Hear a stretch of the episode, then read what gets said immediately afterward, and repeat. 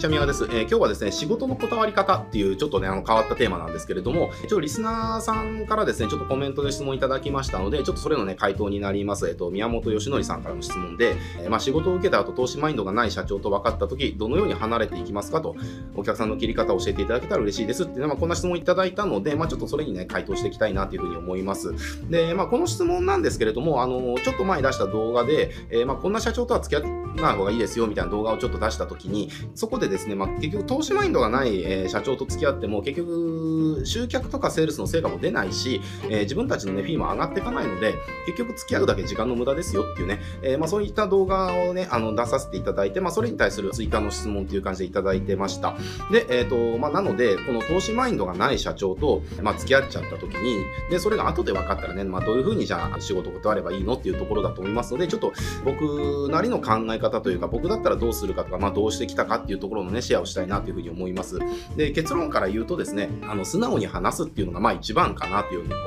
います。で、これちょっとね、例があるので、えー、ちょっと例を通じながら説明させていただくと、例えば僕の場合だと、まあ年商10億ぐらいの企業さんですね、と、まあ仕事をすることがあって、で、まあネットで売っていきたいということで、まあそこの企業さんが要は自分とこの商品をオリジナルの EC サイトで売るっていうところね、で、そこの売り上げを伸ばしていきたいんだっていうところだったんですよね。じゃあそこの売り上げの、まあ、伸ばしましょうっていうところで、まあこう案件化してって、えー、やってったわけですけれども、まあここで僕が言ったのが、えっ、ー、とですね、まあ短期なのか長期なのかみたいなところなんですよ。その短期で成果出したいのか長期で成果出したいのかっていうところで、まあそもそも戦略、戦術が変わってくるから、どのくらいの時間軸でどのくらいの成果出したいんですかっていうところを確認したんですね。まあそしたらあの短期的に上げていきたいんだっていうところだったので、まあ短期的に上げていきたいんだったらもう広告一択ですよねっていうところで、まあ年商10億あるんで、まあ月100ぐらいはいけますよねっていうことを聞いたんですよね。で、そしたら100、100みたいな感じで反応されちゃって、あ、100きついですかみたいなところで、じゃあ50ぐらいだったらどうですかみたいな、50もないよねみたいな、えー、じゃあいくら出せるんですかっていう、いくらならかけれます？っていうところ言ったら、まあ3万が限界だねみたいなね、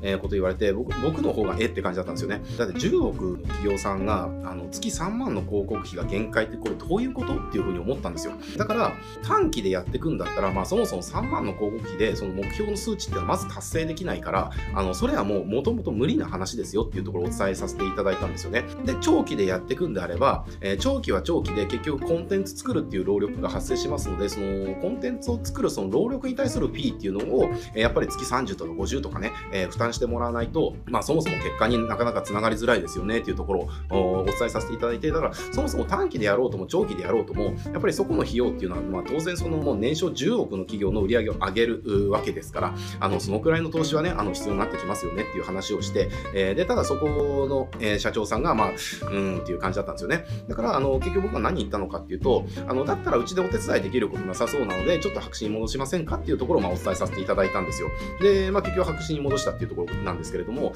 だからなんでしょうね、あの、大体の場合って、えー、今みたいな時に、これ、僕もね、あの、毎月こう、何十人っていう方のその、キャリア相談受けてるので、まあ、本当によくあるケースなんですけれども、じゃあ、例えば短期的に成果を出したいのに、短期的に成果を出すやり方を拒否られたケースですね。だから、例えば今の話だと、短期的に成果出したいんだったらもう広告で集めるしかないよねっていう、まあそれ以外の選択肢ないよねっていうところに対して、ただ広告はやりたくない、広告も出したくないから、それ以外の方法で短期的に成果出してみたいなね。なんでしょうね、こう、カレー粉がないのに、俺はカレー粉が、カレーが食べたいんだと、それをなんとかしてくれみたいな話ですよ。えー、いやいや、それは無理じゃないですかみたいな話なんですよね。えー、だけれども、やっぱり多くの人が仕事が欲しいからその案件を受けちゃうケース多いんですよね。それで結局カレー粉がないのにカレーを作ってほしいって言われたんですけど、どうやればカレーが作れますかね？って相談が毎月たくさん来るんですよね。えー、だから僕がお答えできることって、いやいや、あの、カレー粉用意してもらわなきゃカレーそもそも作れないんだから、その案件受けちゃダメだよっていうね、えー、ことしかまあ、お伝えできないんですけれども、だからまあそういう感じで、あの、違うって思ったら、ね、うちでお手伝いできることはないので、ちょっとやめときましょうっていう、あの、多分結果出ないので、え、お互いね、あの、時間とお金無駄にしちゃうから、ちょっとやめときませんかっていうところを、まあ、素直に言う、あの、気づいた段階で言うっていうのが、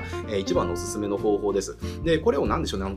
裁を整えて、こう、なんとかね、それっぽい断り文句を言いつけたとしても、やっぱり何でしょうね、あの、気まずさっていうのはもちろん出ますから、うん、だから気まずさがどのみち出るんであれば、あの、正直にね、あの、素直にストレートに伝えちゃった方が、まあ、はっきりしますからね、えー、僕はその方法をお勧めします。で、まあ、その方法をなんでお勧めするのかっていうと、僕もね、あの、一回痛い失敗したことがあるんですよ。えー、はっきりお伝えしなかったがために、お互い結局時間とお金無駄にして嫌な思いして終わったっていうね、失敗例が一つあるので、だからもうその失敗をしてから、僕がやれるやり方とか、僕が知ってるやり方とか、僕がその貢献できるやり方ですよね。で、やれない案件であれば、まあ断るみたいなね、えー、ちゃんと断るっていうところは、あの、それ以降徹底してるんですけれども、で、どんな失敗例かっていうと、あの、まあネットで集客したいと。で、これはネットで売ったことがなくて、あのこれからネット販売を伸ばしていきたいから、まあネットで集客したいんだっていうね、まあ集客っていうか、そういうことで販売していきたいっていう感じですね。これまあある物販の、えー、ビジネスの方なんですけど、で、予算聞いたら20万って言われたんですね。で、まあこれ20万って何の予算かっていうと、全部の予算なんですよ。LP 作る予算もそうだし、広告かける予算もそうだし、ライティングの予算もそうだし、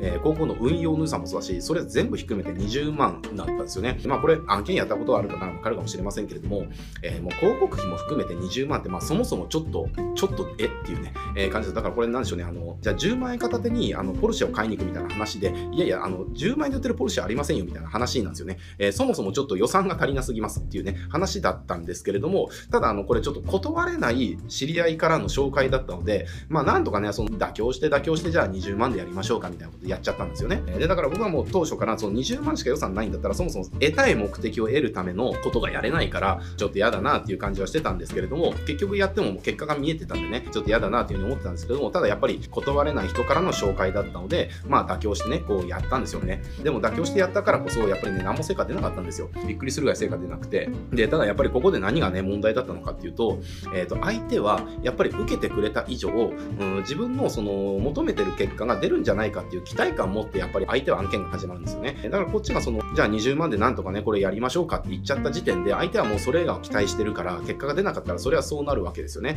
えー、だからその段階で、あの、まあ、20万円だとやっぱりちょっときついですよってお伝えさせていただいた通りでしたねって言っても、いやいや、あの、20で受けたんだから、あの、それってやれないとおかしくないですか？みたいな話になっちゃったんですよね。だからまあ結局その、まあちょっと嫌な感じで、あの、終わったっていう経験があって、だからあの、結局その妥協して受けるとか、あの、この成果が欲しいんだったら、この投資はしてもらわないと困るっていうところをクリアしてきてくれてない場合っていうのは、やっぱりその、はっきりと伝える。えー、はっきりと伝えないと、あの、結局お互い嫌な思いして終わっちゃいますから。で、継続も絶対しませんしね。なので、その、断るときはちゃんと素直にそのままお伝えして断る、あの、お断りするっていうのが、だからこれあの別に、あの、攻撃する必要はないんですよ。そんな予算でこれってもう無理だから、あのやる価値ないですよとか、そういう言い方する必要ないですよ。えー、だからさっき僕が言ったみたいに、まあ、その条件だったら、うちでお手伝いできることはちょっとなさそうなので、ちょっと白紙戻しませんかっていうところね、えー、まあ、そういった伝え方をすれば別に角は立ちませんからね、えー、まあ、そういった感じで断ってもらうのが一番いいかなというふうに思います。はい、えっ、と、じゃあ今日これで終わっていきますけれども、このチャンネルですね、こういったライターさんとか、あの、コンサルの方向けにこういったあの、クライアントとの付き合い方とかね、まあ、そうしたことの情報をたくさん出してますので、ぜひチャンネル登録して他の動画もチェックしてみてください。はい、じゃあ今日これで終わっていきます。ご視聴ありがとうございます。ます。